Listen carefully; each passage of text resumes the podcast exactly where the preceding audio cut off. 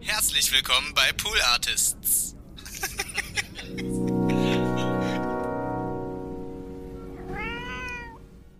Also das ist ja eigentlich, also das macht mir auch total Spaß. Und das sehe ich eigentlich auch so als meine Aufgabe als, ja. als Botschafter. Also eigentlich, weißt du, ich musste jetzt nicht das nicht bis ins Detail politisch kapieren, wie, ja. wie so ein paar wirkliche Cracks bei Oxfam, die wirklich, also unfassbar, was, was die für ein Wissen haben und äh, die das auseinanderlegen und ihre Studien machen und so weiter. Total geil.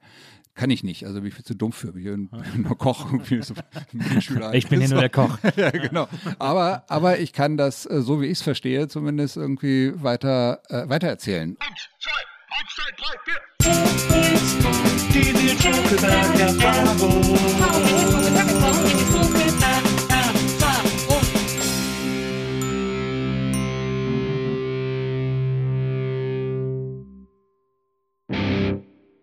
Hallo, liebe NBE-Zuhörerinnen. Hallo, liebe Zuhörer der Nils Wokelberg-Erfahrung. Herzlich willkommen zu einer neuen Folge äh, des äh, wichtigsten Gesprächspodcasts der Welt. Und ähm, ich habe heute einen Gast, ähm, auf den ich mich sehr freue. Wir sind uns zwei, dreimal über den Weg gelaufen und äh, man kann, glaube ich, mit Fug und Recht behaupten, dass, ähm, dass ja, mindestens zwei Drittel Rock Deutschlands mittlerweile verhungert wären, äh, wenn er nicht wäre.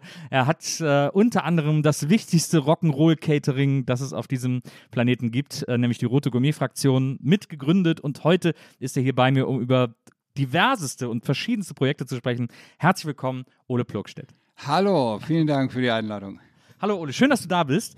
Ähm, wir sind uns ja, wie gesagt, wir sind ja zweimal über, über den Weg gelaufen auf so, ja. auf so typischen Events irgendwie. Ich habe das letzte Mal haben wir uns bei dieser 40, war das 40 Jahre oder so? Ja, oder, oder irgendeine Folge, auf alle Fälle drei Fragezeichen. Genau. Ne? Genau. genau. Ja. Ja, irgendwie die 200. Folge, wo wir alle ein Handtuch, hast du auch ein Handtuch bekommen? Ja, Handtuch und ähm, war da nicht noch irgendwas?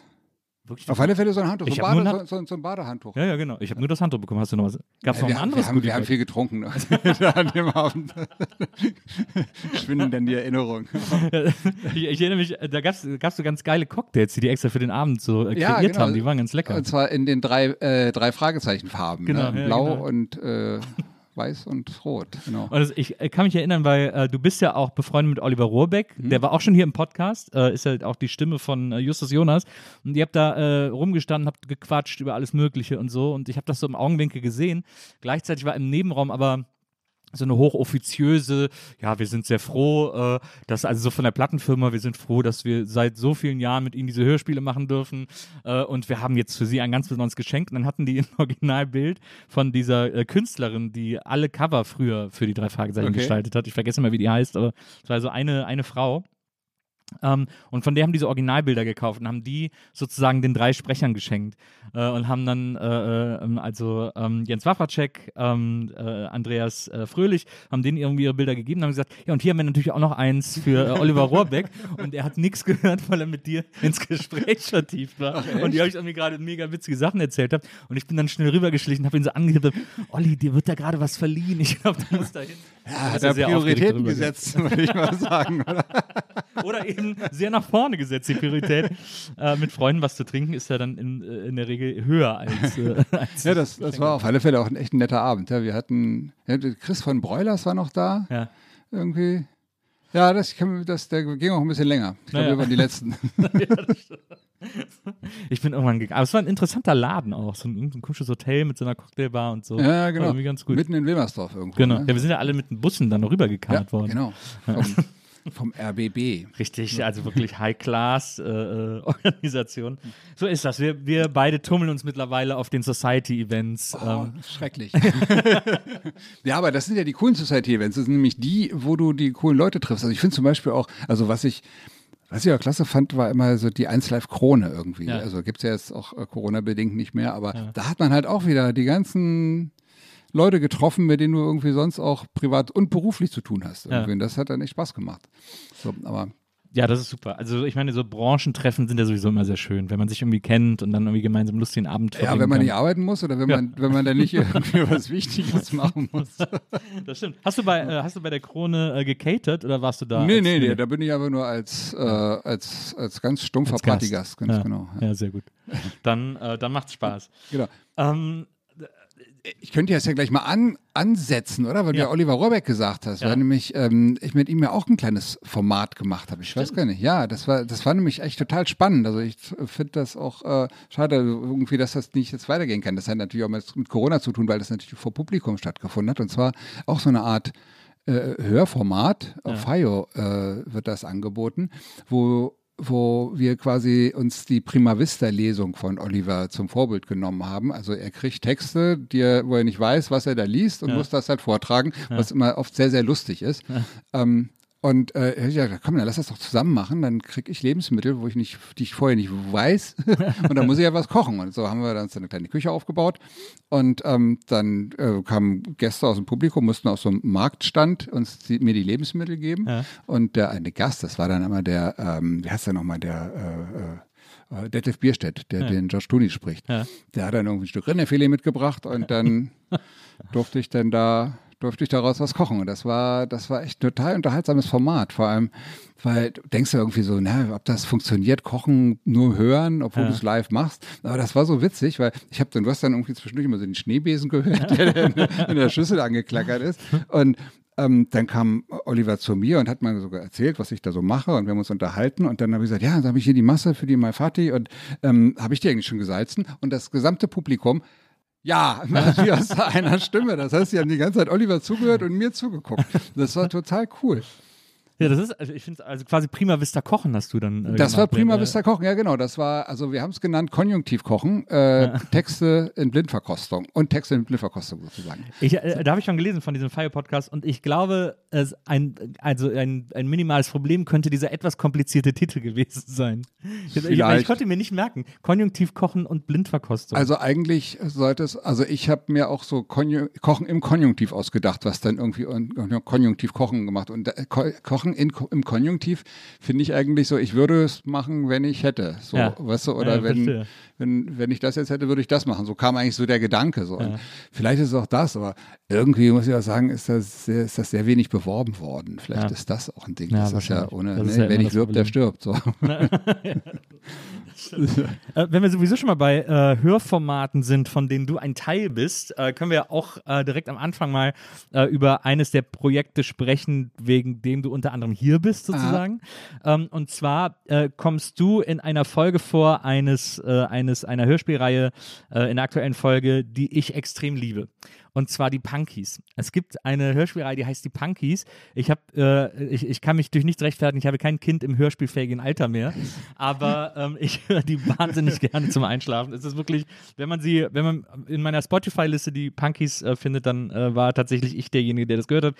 Kurze Erklärung: Die Punkies ist so eine Hörspielreihe, gibt es, weiß nicht, drei, vier Jahre oder so. 2016, glaube ich. Ah ja, vier Jahre, fünf Jahre sogar schon, wow. Und äh, da geht es um eine junge Band, also so Jugendliche, die eine Band haben und äh, was die, und die erleben halt Abenteuer mit dieser Ja. Band. Dadurch sind dann in jeder Folge immer so ein, zwei Originalsongs, die quasi extra für die Folge auch äh, äh, gespielt Geschrieben und werden, aufgenommen ja. und geschrieben wurden und so.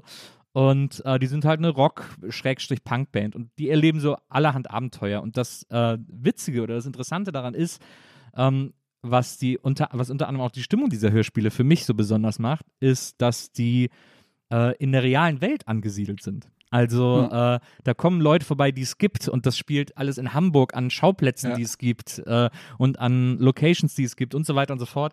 Und das macht, das kennt man irgendwie nicht so von, von äh, den meisten Hörspielen. Es gibt halt immer welche, die in die dann mal einen bekannten Stadtnamen haben, aber da werden dann keine. Gibt es Rocky Beach eigentlich? Mal, weiß nee, man also- den, also den Bogen gibt- zu den drei Fragezeichen zu spannen, das ist, wer ja, weiß. das ist ja eine sehr, sehr, sehr große äh, Diskussion, habe ich mal festgestellt, in der Drei-Fragezeichen-Community. Ähm, weil alle sagen, es gibt so einen Ort in der Ecke, der vielleicht das Vorbild für Rocky Beach Okay. gewesen sein könnte. Aber es ist, äh, ja, da wird sehr viel spekuliert. Aber ähm, ja, also es ist, und das, das macht die Punkies irgendwie sehr interessant und dass sie tatsächlich, ich, also ich finde, es hat eine sehr interessante Dynamik, weil Mhm. Ähm, es gibt auch so eine Gegnerband, gegen die die immer spielen, sozusagen. Crash So- Kids, genau. Genau, ich die kenne mich ja Crash jetzt auch voll aus, weil ich musste ja mitspielen. ich musste mich auseinandersetzen damit. Nee, aber ich finde das tatsächlich klasse. Und ich habe auch festgestellt, dass so ganz viele Leute, also ganz besonders Leute, die mit der Musikszene zu tun haben, dass die durch ihre Kinder Oh, du sprichst bei Punkies mit, das ist ja Wahnsinn. Die sind total durchgedreht.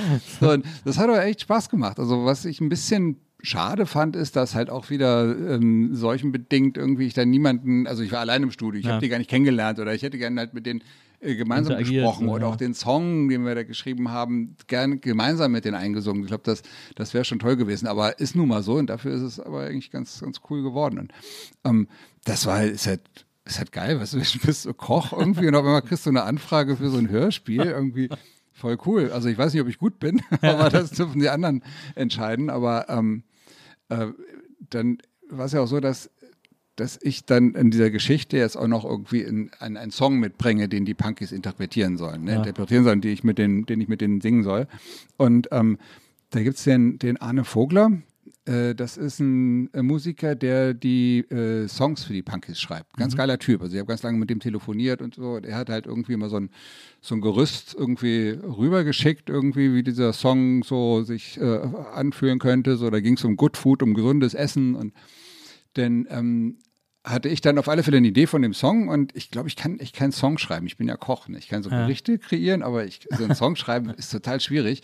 Sei denn, ich habe jetzt irgendwie so eine Vorlage. Also ich hatte ja quasi ein Refrain und auch so eine Strophe so als Vorlage und darauf konnte ich jetzt einen Text machen und ja, habe ich mir gedacht, irgendwie, nee, also nur gesundes Essen, das ist mir irgendwie zu, ja, Kinder wollen immer gesunde, sollen ja. immer gesundes Essen haben, das war mir irgendwie zu, zu wenig, so. Und dachte, ein gesundes Essen ist ja eigentlich auch erst dann gesundes Essen, wenn es auch für die Leute, die es anbaut, gesund ist, wenn es für die Tiere gesund ist, wenn es für die Umwelt gesund ist. Und ähm, deswegen habe ich den, habe ich da halt den Text so ein bisschen in diese Richtung geschrieben. So. Ja. Und ist mir so, so geniale Reime eingefallen. also den finde ich wirklich gut. Das lobe ich mich ja selber, aber den finde ich wirklich gut. Irgendwie, sag es der Regierungsverwaltung, wir wollen keine Massentierhaltung. Finde ich, find ich klasse. Und wenn das dann in den Kinderzimmern gespielt wird, finde ich das schon irgendwie ganz cool. Und das hat halt auch diesen, diesen Bezug zu, zu Oxfam, ne? weil ich ja, ja. auch ähm, schneiden wir das nächste Thema schon wieder an, weil ich ja schon mit Oxfam äh, in Ecuador war und mich da halt auch für die für die Menschenrechte beziehungsweise auch für den fairen Handel einsetze. Ne? So da äh, habe ich ja so krasse Sachen erlebt, dass da wirklich so die, habe die auch gesehen, die Flieger, die sind auch über mich rüber geflogen, kurz bevor sie dann wieder abgeschüttet haben, ihre Pestizide ja. auf die Bananenfelder. Und äh, es ist halt nicht so, wie es eigentlich sein müsste, dass die ähm, äh, ArbeiterInnen da äh, von dem Feld runter müssen, sondern, also die müssten eigentlich runter, mhm. dürften dann irgendwie, glaube ich, einen halben oder einen ganzen Tag nach einer Besprühung äh, dieses Feld nicht mehr betreten. Ähm, da sie aber auch so ein Akkord Akkord arbeiten und irgendwie natürlich, äh, wird, das wird halt völlig umgangen und die werden dann halt damit äh, berieselt. Ne? Also teilweise Ach, essen sie auch, haben, dann landet das voll auf deren Wirklich? Essen drauf. Ja, das ist echt ganz, ganz krass. Und äh, die haben, also ich habe die Leute gesehen und mich mit denen unterhalten, die haben wirklich so scheckige Flecken auf den Armen und, und, und zittern so und erzählen ja. auch von, und äh, vor allem haben sie ganz viel Fehlgeburten und kriegen halt auch behinderte Kinder, bringen mhm. sie zur Welt. Und es war Johanna hat eine Schule besucht inmitten von Bananenfeldern. Das war echt nur ein Beispiel. Also das ist tatsächlich flächendeckend in Ecuador. Mhm. Ähm, wo irgendwie ein, Großteil, also weit über 90 Prozent äh, der Kinder Behinderung hatten. Mhm. Und das, halt das daher, weil halt die Eltern vergiftet wurden oder vielleicht auch sogar die Gifte selber rübergeflogen sind, ne? Ähm, weil das gleich nebenan waren ja diese ganzen naja. Felder irgendwie. Und das, da, ey, da habe ich echt unscheiß, da habe ich echt gestanden und geheult. Das war, das war echt so eindrücklich. Weißt du, das muss man überlegen, dafür, dass wir hier so eine super billige Banane haben, die makellos aussieht, ja, ja die also alles andere als äh, behindert ist. So. Ja, ja. Dafür nehmen wir in Kauf, dass, äh, dass auf der anderen Seite der Welt irgendwie solche Sachen abgehen. Also das fand ich, das hat mich echt, also das hat mich, das hat das halt echt auch zu meinem Thema gemacht so und das begleitet mich halt irgendwie jetzt seitdem schon ziemlich. Ne? Es gibt ja noch ganz viele andere ähm, fiese Nummern, die da abgehen. Also ne, die haben teilweise keine Verträge oder, oder, oder schreiben äh, Blankoblätter und äh, wenn sie Gewerkschaften gründen wollen, denn ähm, dann kannst du davon ausgehen, dass sie auf schwarzen Listen landen und im gesamten Bananensegment keine, äh, keine Anstellung mehr kriegen. Ja. Ne? So, also das heißt, die sind dann halt echt am Arsch so. Und das äh das ist ja wahrscheinlich auch eine extrem einschneidende Erfahrung, sowas dann mal vor Ort äh, zu sehen und zu ja. erleben und zu hören. Und so. Weißt du, das ist ja so, also eigentlich, man weiß ja, man weiß ja, dass es so diesen ja, unfairen Handel gibt. Ja, eben, genau, ja. aber das ist genau das. Und das ist auch das Geile. Ähm, ich weiß nicht, du kennst ja bestimmt den Minister Müller. Ja. Gerd Müller, das ist der, der im BMZ sitzt, also das, Entwicklung, äh, Ministerium für Entwicklung und mhm. Zusammenarbeit. Und äh, das ist ein alter CSUler. Und ich habe mal irgendwie gegoogelt, irgendwer hat ja ganz früher mal so einen ganz üblen Vorschlag rausgebracht, wo er direkt krachend gescheitert ist, selbst äh, innerparteilich. Äh, er wollte nämlich die Todesstrafe für Drogendealer haben, also die armen Schweine, die hier rüberkommen und keine andere Chance haben. Ne? So, und er ist ja zurückgerudert. Im Moment sieht er das auch, er sieht das komplett anders jetzt auch. Ja. Und ähm, das, das, das Irre ist, ich glaube, seit der selbst in Afrika war und gesehen hat, was da, was da, was da los ist, irgendwie hat den das auch so gepackt. Also ich glaube, wenn du das siehst, wenn du das wirklich siehst, dann wird das zu deinem Thema und dann, und dann machst du doch was. Er hat diesen grünen Punkt entwickelt und hat sich da echt reingekniet, auch gegen Altmaier dieses Gesetz durchzuboxen zusammen mit äh, Hubertus Heil. Und Mhm. den hat er zum Beispiel auch mitgenommen nach Ecuador. Der hat auch erzählt, dass er da äh, bis zum Knöcheln in, in, äh, äh, in Chemikalien stehende Frauen gesehen hat, die äh, irgendwie Ledergerben oder sowas. Und ähm, das ist nicht tragbar. Also so, und dann fragt man sich irgendwie auch, wieso gibt denn das dann, was, was gibt es denn für Argumente eigentlich gegen ein Lieferkettengesetz? Was, so, das ist, Ja, das ist krass. Ich habe ich hab mich jetzt auch mal vor kurzem so ein bisschen damit auseinandergesetzt, äh, weil äh, aus äh, äh, sensationell profanen Grund, weil ähm, meine Lieblingsschokolade äh, groß aufmerksam gemacht hat auf die Lieferkettenproblematik, weil ja Kakao auch ein extrem schmutziges äh, Mhm. Geschäft ist und äh, für, ins, im äh, Kakaogeschäft äh, immer noch Sklaverei gibt, Ja, ja. ähm, Äh, Kinderarbeit. Kindersklave, also Kinder, also der werden, also ich weiß nicht, ob das jetzt noch akut ist, aber vor ein paar Jahren war das auf alle Fälle noch so, dass, dass Kinder tatsächlich, also ent, ne, vielleicht nicht entführt, aber die Eltern haben die im guten Glauben Mhm. abgegeben und dann haben sie äh, gegen Nullbezahlung ja, äh, auf, den, krass. auf den Feldern gearbeitet und waren nicht mehr gesehen. Ne? Ja. So, also, ja, das ist total krass.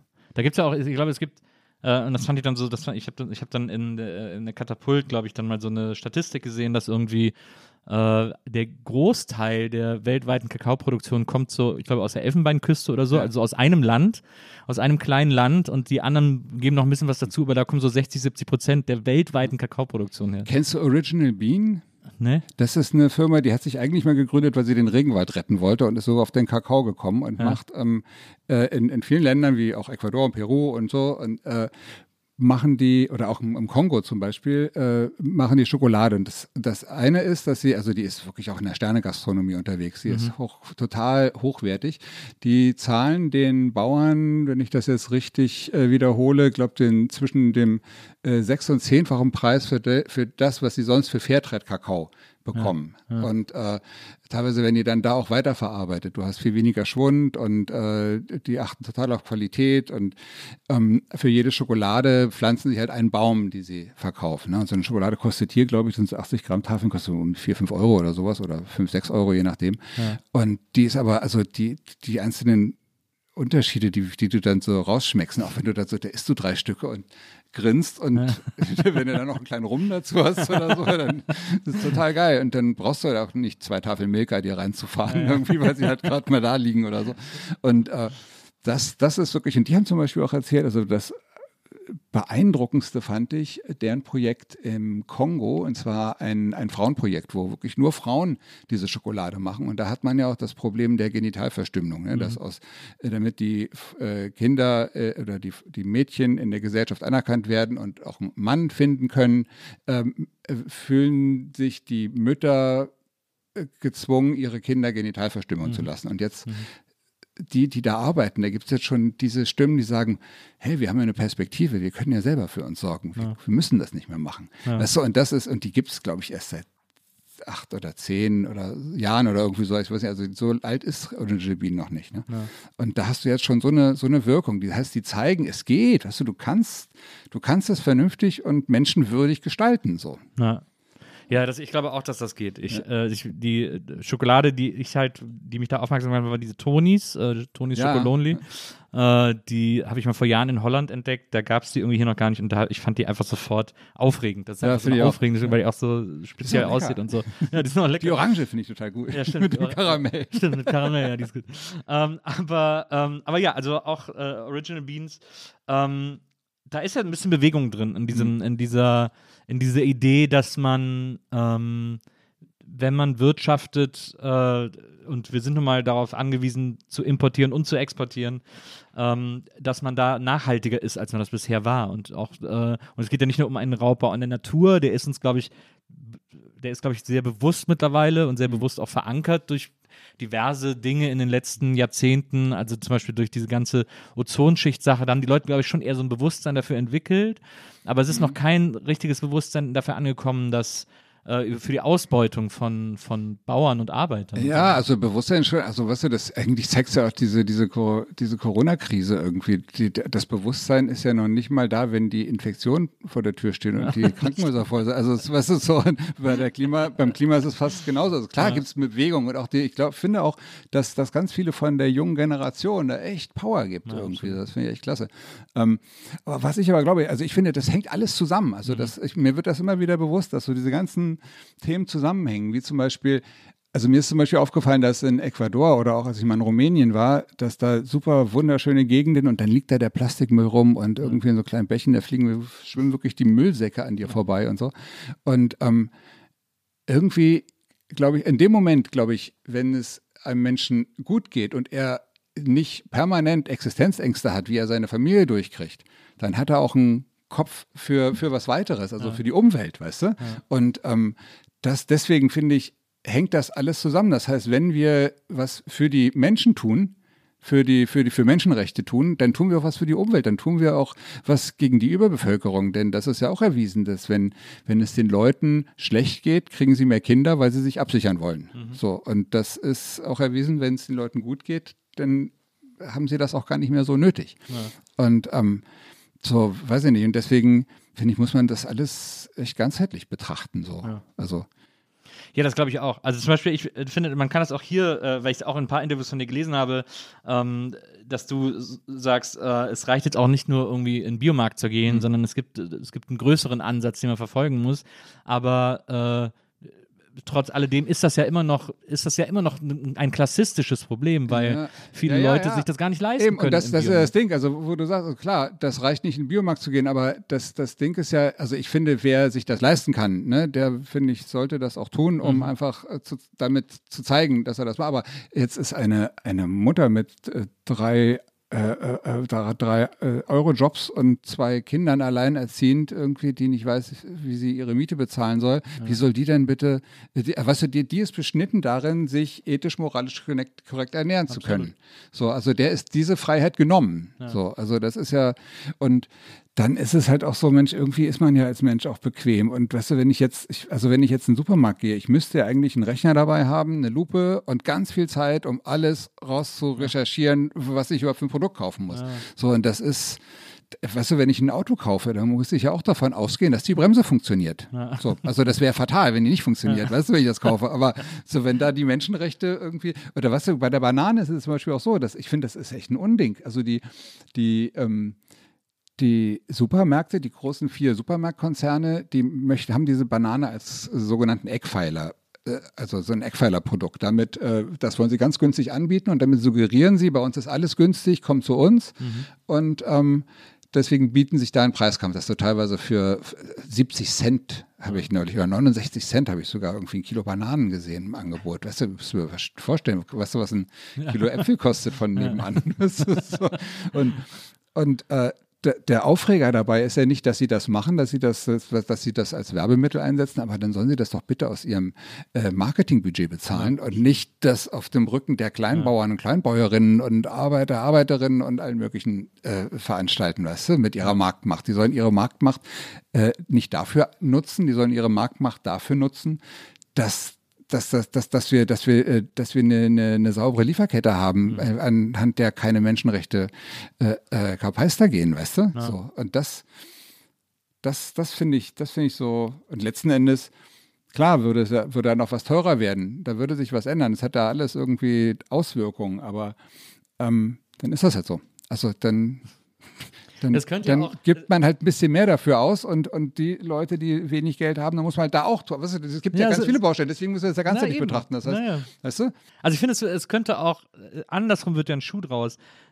Die die Problematik oder das Kritisierende wäre nicht, wenn Nahrungsmittel teurer würden und das kosten würden, was sie kosten müssen, damit quasi Mhm. alle in der Kette gerecht belohnt werden, sondern äh, ich sehe das Problem eher in, auf, am anderen Ende der Skala, dass heutzutage zum Beispiel die Leute irgendwie zwei Drittel ihres Gehalts für Miete zahlen. Das Ja. war in den 80ern auch noch nicht Wahnsinn, so. ja. Da haben die Leute irgendwie, da haben die ein Drittel war die Miete Ja. und der Rest war für Familie und Essen und alles. Und da war Essen was Besonderes, war auch, da wurde viel Scheiße gegessen in den 80ern, also machen wir uns nichts vor, aber da war dann irgendwie so einmal in der Woche Fleisch und so weiter und so fort. Und man, und man hatte aber irgendwie so zwei Drittel seines Gehalts noch zum Leben übrig. Ja. Und heute ist, wenn du Glück hast, hast du ein Drittel übrig und zahlst nur für Miete, nur damit du Ja, da genau. wohnen darfst, wo du Ja. wohnst. Das ist, da geht's schon los. Ja. Das finde ich so völlig Das absurd. ist absurd, oder? Ja. Total, ja. Nein, es ist ja auch, wir, wir gehen ja auch in die, also die meisten Leute, sag mal ganz ehrlich, also wenn du jetzt dir Bio-Gemüse kaufst, ne, dann kaufst du das Biogemüse ja, weil du sagst irgendwie, nee, ich will mich ja nicht vergiften und auch meine Kinder sollen nicht vergiftet werden und so. Ja, ist auch alles richtig. So, aber ich glaube, dass das ein ganz, ganz geringer Schaden ist. So, also ich glaube nicht, dass man deswegen einen Tag früher stirbt, wenn man jetzt eine Paprika oder eine Banane isst, die, äh, äh, die gespritzt ist oder so. Aber die Leute, die dann damit zu tun haben oder die Umwelt, das heißt, den Preis dafür zahlt halt jemand ganz anderes. Ne? Das heißt, äh, es ist, es werden bei, äh, bei, bei weiterverarbeiteten Produkten, ne, da ist jedes, äh, jeder Zusatzstoff deklariert. Aber jetzt bei Gemüse zum Beispiel oder auch bei, bei, bei äh, Fairtrade-Produkten, da steht nicht drauf, Achtung, Sie äh, verletzen hier mit Menschenrechte oder Achtung, hier sind ganz viele Gifte dran, sondern das Label ist auf den Sachen drauf, die, die halt äh, hoffentlich zumindest äh, nicht vergiftet sind und äh, die Menschenrechte einhalten. Und damit haben wir uns, also wir haben uns ja damit schon abgefunden, dass das das Normale ist. Ne? Und das finde ich so irre. Deswegen müsste eigentlich jedes Mal, wenn man sich irgendwie über, ach, wir haben schon wieder so viele neue Fairtrade-Produkte in unserer Stadt, wenn man sich darüber freut, kann man sich auch darüber freuen, aber ich finde, es müsste immer eigentlich ein Aufschrei damit einhergehen, dass das überhaupt notwendig ist. Weißt du, dass dieses Bio und äh, Fairtrade, dass dieses Tool, das muss eigentlich ganz schnell überflüssig werden. So, Ja. finde ich. Das müsste die Norm sein, absolut. Das, äh, das sehe ich genauso auch. Ich meine, auch dieser, äh, gerade Fairtrade als Label und so, es hat auch, also muss ich ehrlicherweise gestehen, auch also es, im Grunde genommen muss die Industrie die Dinge ändern, Hm. weil die äh, uns alles so convenient macht, dass äh, wir sozusagen da auch immer wieder drauf reinfallen und immer wieder äh, den Weg des geringsten Widerstands im Hm. Ja, klar. Einkauf und so weiter gehen. Ja, aber das muss die Politik halt auch, äh, die muss auch die, die, die Voraussetzungen dafür schaffen, absolut. weißt du, weil sonst haben sie ja wieder diesen Wettbewerbs, äh, äh, die Wettbewerbsungleichheit und du, also, ne, Ja, es muss halt ein geiler Wettbewerbsvorteil sein, fair Ja. zu produzieren. ja, sozusagen. genau, ja. Ja. Ja, im Prinzip schon, genau, das, das muss es eigentlich sein. Und also insofern finde ich, können wir jetzt als Bürger, auch wenn wir uns nicht leisten können, irgendwie ständig im Biomarkt oder Bioprodukte einzukaufen, ähm, können wir auf alle Fälle uns politisch dagegen auflehnen. Ich finde, das ist total wichtig, weißt du, dass das parallel dazu passiert. So. Und, ähm, weißt du, es ist halt auch nicht, nicht einzusehen, dass, dass dem Endverbraucher ähm, auferlegt wird, ja, wenn du dich äh, ethisch, moralisch korrekt ernähren willst, dann musst du halt ein bisschen tiefer in die Tasche greifen, Mhm. weil wenn du das nicht machst, dann denkt die Industrie ja irgendwie, ihr wollt das so, das ist ja auch Ja, ja. deren Argument. Ja, Aber es wird nicht der Industrie irgendwie zugemutet, dass sie vielleicht von ihren paar Milliarden ein bisschen weniger, ist ja gar nicht viel, ein bisschen weniger einfahren, weißt du? Äh, Der Gerd Müller hat das auch an, an einer Jeans-Klage mal gesagt, es gibt eine Jeans, die kostet im Einkauf äh, 5 Euro, die ist nicht Fairtrade, dann gibt es eine im Einkauf, die äh, kostet 7 Euro. Und die ist aber Fairtrade. Das heißt, du musst ja jetzt nicht auf die 7 Euro deine Marge raufrechnen, du kannst ja auf die 5 Euro deine Marge raufrechnen plus 2 Euro. Weißt du? Würde ja gehen. So, ohne dass jemand weniger verdient. Aber nein, da ist dann wieder bling bling. der, der, das Dollarauge irgendwie in den. Ja, make Fairtrade cool again muss eigentlich. Ja, Ja, ich, Genau. ich, ich kann mich auch noch daran erinnern, dass äh, äh, als ich so aufgewachsen bin, Fairtrade immer auch so leicht uncool war, weil das gab es nur im Dritte Weltladen. Die waren immer an Kirchen angeschlossen und da gab es immer diese sogenannten Dritte Weltläden. Mhm. Ja. Das waren immer so komische. Aber ich muss ja sagen, also das war früher, da waren so viele Produkte, waren auch einfach echt nicht gut. Also die waren, die mussten da wirklich, mittlerweile äh, geht das schon viel besser irgendwie. Man hat jetzt viel dazugelernt, aber so diese ganzen ähm, äh, Leute mit einer Ideologie, die dann probiert haben, diese oder auch diese, diese Produkte an den Start bringen wollten, die haben natürlich auch in der Rohstoffbeschaffung irgendwie Ungleichheiten gehabt und konnten, hat, hatten deswegen auch ähm, äh, ja, verschiedene Qualitäten, die sie angeboten haben, was natürlich, also in der Gastronomie nervt das natürlich total. Ne? Da möchtest du natürlich deinem Gast immer das, äh, immer die Qualität anbieten, die, du, die, die er gewohnt ist irgendwie. Ne? Aber ja, Ja, aber das ist, also ich meine, äh, äh, da ist, ist natürlich von Vorteil, dass so Organisationen wie Oxfam sich äh, Leute wie dich als Botschafter holen, äh, damit man das so ein bisschen mal in die Welt hinaus trägt, äh, diese Problematik. Also das ist ja eigentlich, also das macht mir auch total Spaß und das sehe ich eigentlich auch so als meine Aufgabe als, ja. als Botschafter. Also eigentlich, weißt du, ich musste jetzt nicht, das nicht bis ins Detail politisch kapieren, wie, ja. wie so ein paar wirklich Cracks bei Oxfam, die wirklich, also unfassbar, was, was die für ein Wissen haben und äh, die das auseinanderlegen und ihre Studien machen und so weiter, total geil. Kann ich nicht, also bin ich viel zu dumm für. Ich bin nur Koch. So ich bin hier nur der Koch. ja, genau. Aber, aber ich kann das, äh, so wie ich es verstehe, zumindest irgendwie weiter, äh, weitererzählen ja. und das und dann auch von meinen Erfahrungen berichten, weißt du so. Und ich habe das gemerkt und ich war bei, bei äh, auch im Rahmen des Podcasts bei Hubertus Heil im Podcast eingeladen, da war ich total, total also froh drüber, dass ich, ich habe dann irgendwann in irgendeinem anderen Diskussionsstream gesehen, wo er dann genau eine Geschichte, die ich ihm aus Ecuador erzählt habe, weitererzählt hat. Ja. So. Fand ich total geil, dass ja. er das, weißt du, dass, dass man, dass man das irgendwie angestoßen hat, dass man, äh, ja, dass das weitergeht. Und kurz danach wurde denn das äh, Lieferkettengesetz, also ich weiß nicht, ob das jetzt alleine meine. Ja, ich glaube schon. Ich glaube, das, kann man, das kann man eigentlich ganz eindeutig so sagen. aber dann wurde es auf alle Fälle beschlossen, wenn auch abgeschwächt, da muss er noch ran, aber. Ich glaube, es sollte auch erst das Ole Blockstedt Lieferkettengesetz heißen. Es sollte das, das Ole Blockstedt, das schöne Ole Blockstedt Lieferkettengesetz. Im Giffey-Style. Ja, genau. ähm, Sag mal, du, äh, ich habe das ja am Anfang schon erwähnt, äh, Rote Gourmet-Fraktion ist deine, dein Catering-Service. Ja. Äh, ihr macht, ihr macht ähm, vor allem Catering für, äh, für Tourneen, für Livebands, also mhm. für, für viel für Rockbands. Also machten. Oder, äh, ja, als, als es noch Konzerte gab damals. Äh, die Jüngeren werden sich erinnern, die Älteren werden sich erinnern. Weißt du noch. Ähm, jetzt frage ich mich natürlich, ähm, wie das zusammenpasst. Bei so einer Produktion, und ihr macht ja vor allem auch viele sehr große Produktionen, Hosen, Ärzte etc., das sind ja riesen Crews, die da irgendwie mit auf Tour gehen. Ärzte, für die Ärzte mittlerweile nicht mehr, aber schon, also Hosen ist auch echt eine Megaproduktion, ja. Ja, und äh, da kocht er für hunderte von Leuten irgendwie so. Ähm, kann man da diesem Anspruch gerecht werden, immer alles Fair Trade zu haben, nee, alles nee, nee, Bio zu das, kochen? Das geht gar, also das geht schon mal, also selbst wenn es selbst, selbst wenn es nicht das Finanzielle wäre, dass wir uns dann irgendwann vielleicht auch mal bei der einen oder anderen Produktion auch aus dem Budget rausschießen oder aus der Wettbewerbsfähigkeit rausschießen würden, ähm, ist es schon mal deswegen nicht möglich, weil du kriegst es halt, wenn du unterwegs bist, du kriegst es halt in der Quantität auch gar nicht an Start. Ne? Ja.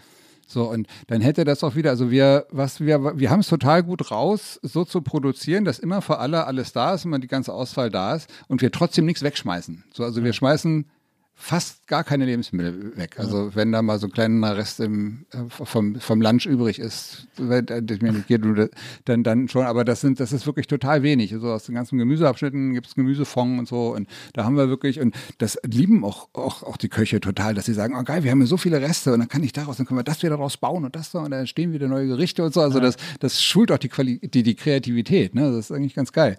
Aber ähm, es ist halt so, dass ich, also ich sehe zu, dass ich, ich möchte nicht dieses äh, Käfigschwein kaufen, als wenn, wenn wir jetzt, wenn wir unsere, ne, wenn wir irgendwie kauft ein Duroc-Schwein in der Hoffnung, dass es denen ein bisschen besser geht. Das ist ja. so ein, äh, äh, ein rotborstiges Schwein irgendwie, was, ja. was ein bisschen teurer ist, ein bisschen hoffentlich ein besseres Leben hat. Genau, wird, ja. ja, genau, genauso sehe ich zu, dass ich kein normales Stallhuhn kaufe, sondern irgendwie äh, Maispuladen oder Polygonen irgendwie. Das ist ähm, das ist ein, so ein französischer, äh, nee, äh, nee, nicht Polygon. Polygon heißt ja, ich rede Quatsch.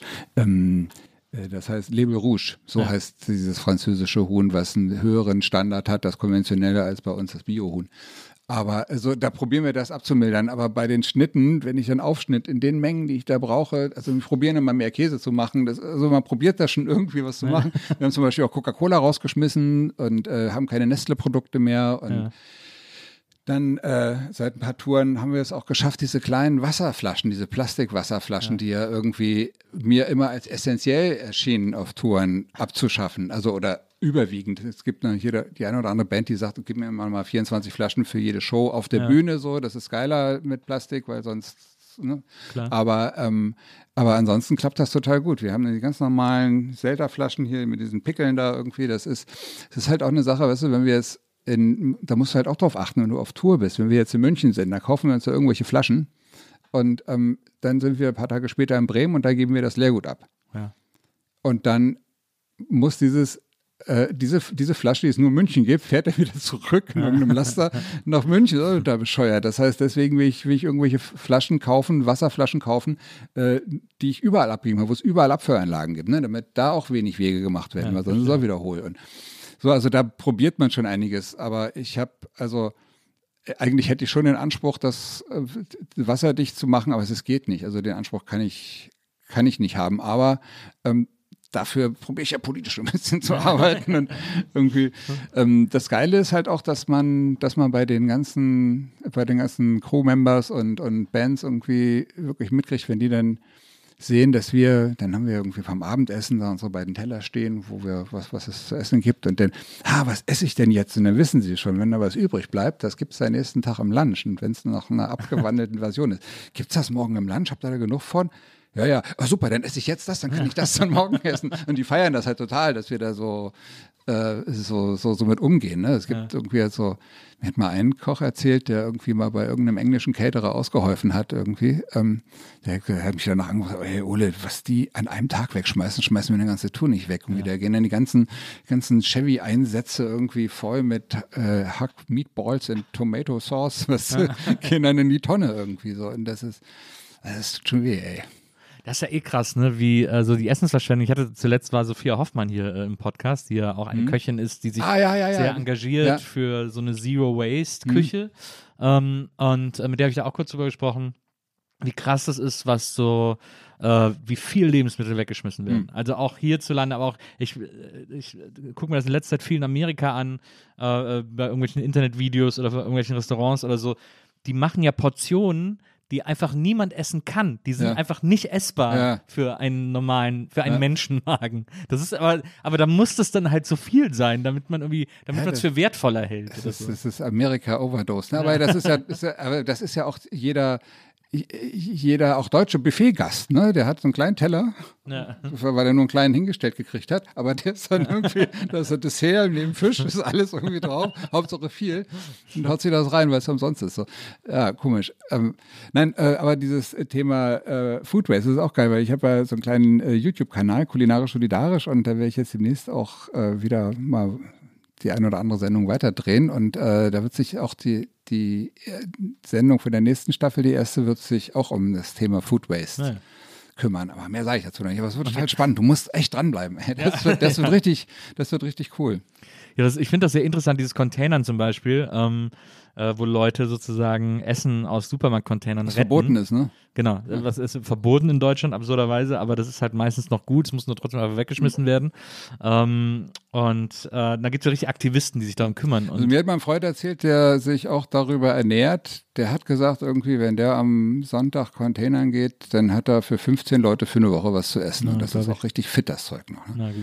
So, also da, da ist auch alles dabei, so von, also auch Fleisch teilweise, ne? So. Ja.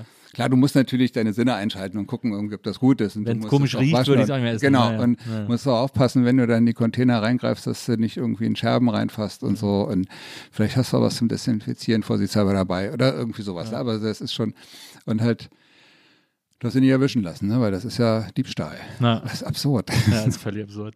Ist denn, äh, schmeißt du Sachen weg, wenn die abgelaufen sind?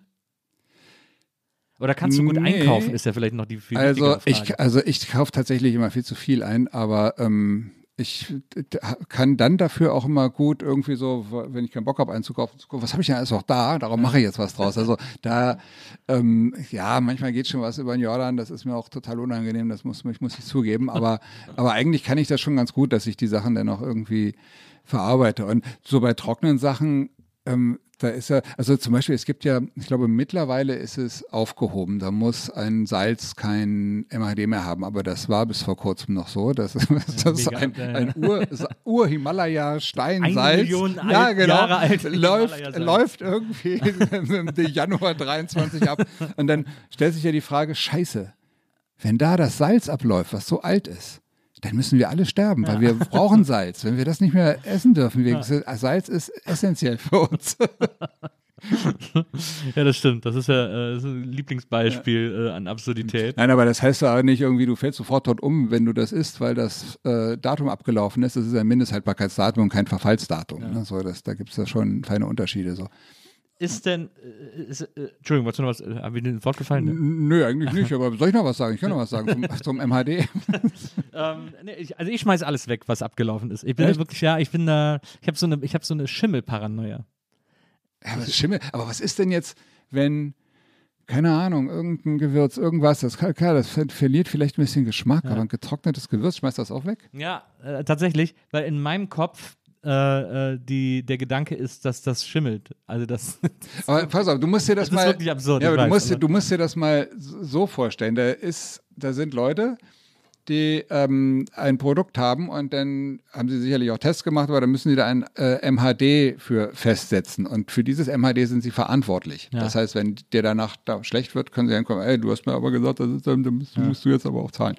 Und ähm, von daher, du kannst davon ausgehen, dass das auch nur irgendwelche Freaks sind, die irgendwie bloß keinen Stress haben wollen ja. und lieber zusehen, dass sie, dass sie dass sie das so gestalten, dass sie auf alle Fälle da nicht äh, für einen Arsch gekriegt werden können. Ja, siehst du, das ist schon, da denke ich dann schon, äh, wenn sie das so gestalten, dass sie auf alle Fälle safe sind, dann heißt das ja, dass ich potenziell unsafe bin, wenn ich es danach Ja, aber esse. es gibt auch Produkte, die ich glaube, ich glaube, länger als zehn Jahre darf, glaube ich, was gar nicht. Also ich weiß nicht, ob das jetzt stimmt, aber irgendwie, da gibt es auf alle Fälle, ist das, ist das schon eine gewisse Gesetzgebung, die ja. da eingehalten werden muss. Aber ähm, andersrum, wieso also du äh, vertrau doch einfach deinen Sinn. Also all ja, das, dein Geruch, äh, Aussehen. Nie, das ich wahrscheinlich nie gelernt.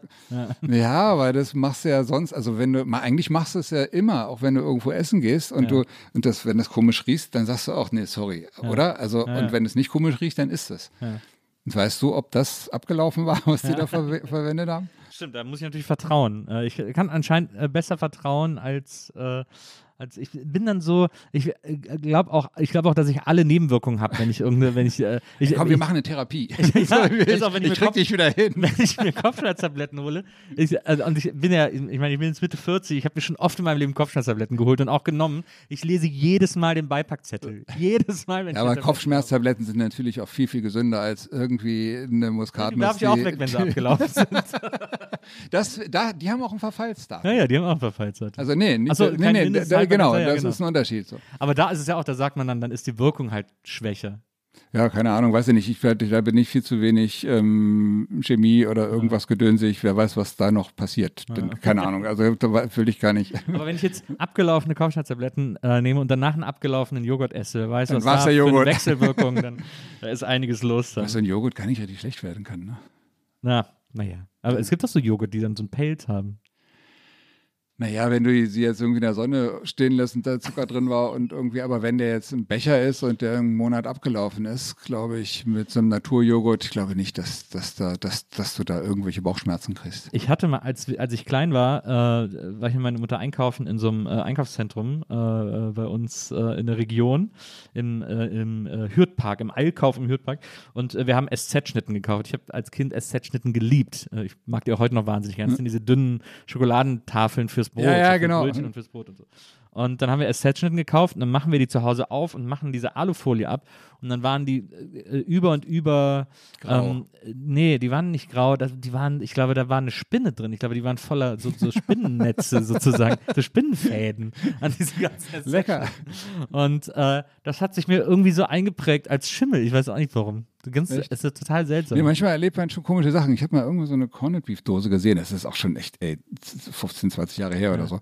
Und da war ein Ohr drin. Also das ein war Ohr. ja, das muss wahrscheinlich die Ohrmuschel von einem Schweinskopf gewesen sein oder so. Aber das Alter, da du so eine Dose offen, ist da so ein, so ein Ohr drin, was aussieht Ohr. wie so ein menschliches Kinderohr. Oh Gott. Oh Gott. Das ist ja ein Albtraum, oder? Ein Ohr, wie krass. Vielleicht war das auch so, vielleicht war das so eine, äh, es gibt doch auch so Mäuse. Das gehört sich nicht, könnte man auch sagen. Ein Ohr mit Beef. Ja, genau. Ähm. Die Labormäuse, die ein Ohr auf den Rücken gezüchtet wird, ne, vielleicht. Es gibt doch so, es gibt doch so Mäuse, auf denen, auf deren Rücken Ohren gezüchtet werden, äh, so als, als Ersatzohren. Vielleicht war das, vielleicht kann man das jetzt auf Korn. Wahrscheinlich, wahrscheinlich war es das, ja. Also Organe. Nein, aber mein, so, wo du gerade bei Laborfleisch bist, ne, also eigentlich, da setze ich ja eigentlich drauf, ne, dass ja. das irgendwann aber, echt ja, bezahlbares Laborfleisch gibt irgendwie. Ich habe es heute gerade äh, äh, im Radio einen Bericht gehört über äh, quasi Fisch, was aus Stammzellen, Fischfilet, was aus Stammzellen, ohne dass ein Fisch dafür sterben muss. Also du kannst sogar aus dem Leben Fisch, lebenden Fisch die Stammzellen rausholen. Ja. Und das fand ich echt total spannend irgendwie. Also das ist halt noch total teuer, aber ich glaube, das ist echt die Zukunft, weil das ist halt echt ein Dilemma mit dem Fleisch. Ne? Irgendwie, ich liebe Fleisch, ich bin damit groß geworden, ich koche damit, Ja. aber wenn du jetzt nicht so ein Wissenschaftsleugner sein willst, wie es sich ja hier gerade so breit macht, dann musst du erkennen, dass die Wissenschaftler recht haben. Wenn die sagen, wenn, wenn wir weiter so viel Fleisch essen, geht die Welt einfach einen Arsch, so, dann ist das so. Weißt du, dann können wir das ja nicht ignorieren. Dann müssen wir ja da. Also das ist tatsächlich auch ein Grund, warum ich, wenn ich irgendwie so, so, so meine, meine Kochshows mache oder so, wirklich nur so wenig Tiere verwende, wie ich dann vielleicht auch selber esse. Also ich esse sehr wenig Fleisch, aber manchmal und deswegen koche ich auch noch manchmal Fleisch, auch offi offiziell so. Ja. Weil sonst ist das halt irgendwie so Fleischwerbung, ne? So, das hilft uns ja nicht weiter. Und bist du so jemand, der dann so sagt, irgendwie, äh, ich koche dann alles vom Tier, also dann auch irgendwie so Leber und Hirn und Zunge und Grundsätzlich ja, aber so selten wie ich Fleisch esse, kaufe ich mir tatsächlich kein ganzes Tier. naja. sondern da ich kaufe mir dann Das schon Stück, das du ja willst. ja das das was ich das das was ich das was ich dann will aber grundsätzlich äh, finde ich das alles nicht eklig so also ich würde das alles oder ich liebe Leber ich finde auch oder so ein so ein so Lungenhaché hat meine Mutter früher mal gemacht so mit Gurke drin total geil irgendwie so ein bisschen so Kalbsbräuchheit ist das so. Ja. mein Vater hat immer gesagt nee ich esse nichts was andere schon mal im Mund gehabt haben der hat keine Zunge gegessen Ja, es, ist ja immer, ich, äh, ich habe einmal Bäckchen gegessen. Äh, äh, das fand ich irgendwie, das war, hat mir gar nicht, aber weil ich das Fleisch ist, so kein, fies fand. ist doch keine Innerei Nee, nee, äh, ist auch keine, aber es war trotzdem fieses Fleisch, es war quasi nur Fett und nur so. Also das, ich, also ich glaube nicht, dass das war nicht Fett, das war so Gala, also ähm, Genau. Gelatine. Ja, genau, das, das ne? genau. ich, genau. Und das ist ja eigentlich für, also deswegen, genau deswegen lieben ja viele Leute genau diese Bäckchen und deswegen nehmen sie ja auch so diese, also diese Stücke zum Schmoren. Eine Haxe zum Beispiel, das ist auch viel drin, weil da so viel äh, Gelatine drin ist, weil dann ist es halt überhaupt nicht trocken. Und also ich mag das zum Beispiel sehr gerne. Klar, wenn es irgendwie ein bisschen, wenn es ein bisschen zu viel ist, dann wird es auch so ein bisschen klebstoffig. aber, aber eigentlich ich- schon ganz geil. Was ich zum Beispiel wahnsinnig gerne mag, so äh, ist so ein, so ein geiler Sauerbraten, so ein rheinischer Ah. Sauerbraten. Boah, das Ja. ist ja auch oft vom Pferd, finde ich auch wahnsinnig lecker, Pferdefleisch. Ursprünglich eigentlich, ne? Genau. Und äh, das finde ich zum Beispiel, dass wenn ich in Köln bin, dann ist das äh, ist ja auch eine Kölner Spezialität. Ja. Äh, dann gehe ich irgendwie ins Brauhaus und dann freue ich mich richtig drauf, dass Ja. ich irgendwie, dass die zwei, drei Mal im Jahr, die- die ich da bin. Machen die das auch vom Pferd noch oder machen die das vom Rind? Teils, teils. Also es gibt Brauhäuser, gerade die großen, da ist das, da ist das, glaube ich, nicht mal frisch gekocht, äh, Hm. Ja. so in etwa. Ähm, äh, da ist das meistens Rind, so wie ich das äh, auf, auf der Karte sehe und so. Hm. Aber es gibt noch so zwei, drei Läden in Köln, die das noch vom Pferd machen. So. Ah, cool. Da heißt es dann auch Trap Trap. Es gibt ja hier irgendwie in Hamburg bei uns äh, auf dem Dom, wenn er dann wieder stattfinden darf, da gibt es immer einen Stand, da steht äh, Rostbratwurst. Ja. Die Leute lesen immer Rostbratwurst. Und dann essen sie die und, und wissen oft gar nicht, dass sie, dass sie Black Beauty Gab's nicht, gibt's in am Hamburg nicht, da gibt es doch auch irgendwo so einen Pferdefleisch-Imbiss, oder? Gibt es nicht in Hamburg irgendwo? Nee, oder hab ich Nee, vielleicht verwechselst du das mit dem, mit dem, mit, Mit dem der, mit dem, mit dem. Taxi, ja genau, am Na, Pferdemarkt mit dem Taxifahrer Imbiss, der gleich bei, bei der Ja, dieser Eingang dieser 187 Currywurstladen. Straßenbande Naja, da stimmt. ist. Genau. Nee, stimmt, in, äh, in München gibt es einen Pferdefleisch-Imbiss, am Viktualienmarkt direkt. Ah, das kann mal. sein. Naja, Ja. da war ich mal.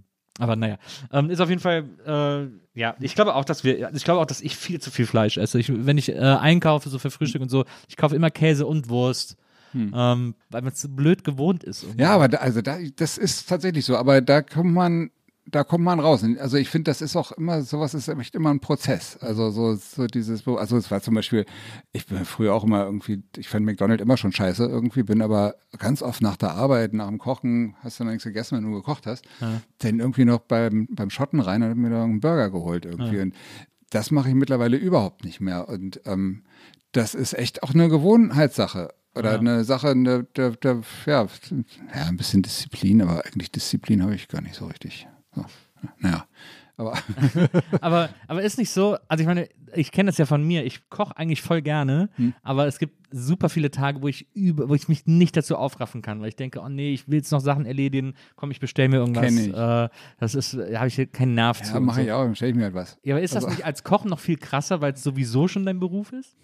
Naja, also man muss das ja jetzt alles nicht so überhöhen. Also ich, also, weißt du, ich bin eigentlich ja, ich, ich, kann auch richtig, richtig stümperhaft kochen zu Hause. Also wenn ich keinen Bock habe, dann kann ich, das ist auch ganz was anderes. Weißt du, wenn ich, wenn ich äh, im Job koche, dann habe ich da Takt. So, dann muss ich auch das zu einer Zeit fertig kriegen und habe da eine Verantwortung, habe viele Leute und muss ja. das irgendwie so organisieren und da ist ein ganz anderer Drive drin. Und wenn ich zu Hause bin, dann haue ich mir einen Podcast oder eine drei Fragezeichen rein und oder ein Sherlock Holmes und dann meditiere ich da so vor mich hin. Ja. Und dann ist das, manchmal hat das überhaupt nichts mehr mit meinem Beruf zu tun, oft irgendwie. Also ich glaube schon, dass es immer ganz lecker ist irgendwie, aber irgendwie ist es so, manchmal mache ich auch echt den Herd an, bevor ich den Kühlschrank aufmache und dann mache ich halt irgendwas, ja. weißt du, so, also, und, aber ist das denn, du hattest ja auch mal ein Restaurant äh, und hast dann gesagt, oh Gott, das war so ein Stress, äh, da hast du es dann irgendwie wieder, wieder dran also, gegeben. Stress, ja, also Stress also beziehungsweise vor allem auch ein Nullsummengeschäft. ja, ne? das eben, das war das Hauptding, also eher, eher Minussummengeschäft. So. Also ähm, ich, das ist ja auch toll, ne? Weil ich bei den Kochprofis irgendwie die, die Gastronomen beraten, dann denkst du, ja, geil, Alter, machst du auch einen Laden auf, du weißt ja genau, wie es geht. Äh, wusste ich auch, also in der Theorie ist das ja auch alles richtig und das lief ja auch. Aber ähm, man muss erkennen, dass gerade gerade so Restaurants, weißt du, die so ähm, 40, 50 Plätze haben oder so, ne? Die ähm, haben zwei Leute in der Küche und noch einen, Spüler oder eine Spülerin, dann haben sie zwei, drei Leute im Service und dann hast du aber nur 40 Plätze. Und wenn du die nur einmal belegst, reicht das schon nicht. Ja. Du müsstest, und wenn du dann am, am, Dienstag nur ein halbes Restaurant voll hast, dann tut das richtig weh. Ja. Also das ist richtig Geld, was dir fehlt. So, das heißt, ähm, es ist halt ein scheiß Rechenexempel und du traust dich dann auch nicht, die Preise zu nehmen, die du eigentlich nehmen müsstest, weil du dann als Wucherer giltst ja. und so. Und das ist, das ist eigentlich ist die, ja, die Gastronomie war eigentlich vor Corona schon kaputt irgendwie. Und viele, ja. viele haben halt, weißt du, gerade wenn jetzt, wenn jetzt irgendwie ein Gastro-Paar, die, die ersetzen vier Leute, arbeiten die ganze Zeit, fahren fast nie in Urlaub, äh, verdienen fast nichts und deswegen hält sich so ein Laden. Eigentlich ist es totale Selbstausbeute ja, und man ja. subventioniert eigentlich nur die Gäste damit. So. Und das, da hatte ich halt keinen Bock mehr drauf. Und weißt du, was ich für drei Kreuze mache, dass ich das vor dieser, vor dieser, vor dieser Pandemie irgendwie dran gegeben habe. Ja. Ja, das war hier, äh, hier äh, wird ja unter anderem auch äh, alles gesagt aufgenommen, dieser Zeit Online Podcast, mhm. Äh, den, wo meine Frau immer die Aufnahme macht. Und da war mal in einer der ersten Folgen war Tim Raue hier mhm. und hat so von seinem Laden erzählt. Und der hat gesagt, irgendwie, er macht, weiß ich nicht, zwei Prozent oder so, äh, ja, ja. wenn überhaupt. Ja, genau. Und dann kam sozusagen als Überraschungsgast, kam dann der Betreiber von Mustafas Gemüsedöner mhm. äh, hierzu und der hat sich totgelacht, als er gehört hat, was der für einen Gewinn macht. Hat er gesagt, du, bei mir läuft das ganz anders. Ja, genau. Aber weißt du, das Schlimme ist ja, dass äh, ganz viele Köche das gar nicht so richtig zugeben. Ähm, sondern, also wenn jetzt irgendwelche welche Promi-Köche ihren Laden zumachen, dann hörst du ganz oft in den Nachrichten, oh du, ich hatte keinen Bock mehr, ich wollte ja. irgendwie, ich wollte irgendwie was Normales machen, irgendwie mal ein bisschen back, back to the roots ja. und irgendwie, ja klar, die wollen das ganze Personal nicht mehr bezahlen, so, und das funktioniert halt nicht mehr. Und das, das finde ich so schade, dass sie da nicht äh, Tacheles reden, weißt du, dass sie da sagen, ey, das, ähm, aus welchen Gründen auch immer, das Rechen, das Rechenexempel geht nicht auf. Also es ist ja auch so, ne, wenn du das sagst, ich werde nicht so polarisieren, es gibt natürlich auch Sachen, die funktionieren an, zur richtigen Stelle, am richtigen Ort, ja, mit dem richtigen okay. Konzept. Ja. Kann immer, ne, logisch. Klar. Aber wenn du, ich, ich rede jetzt speziell von diesen 40, 50 Plätze Restaurants, die so ein bisschen Anspruch haben, das ein bisschen schöner zu machen. Mhm. So, weißt du, so die halt nicht die Convenience-Scheiße auf den Teller hauen oder irgendwie und dann, dann in der Einkaufszone irgendwie in einer, ja. Fußgängerzone platziert sind oder so.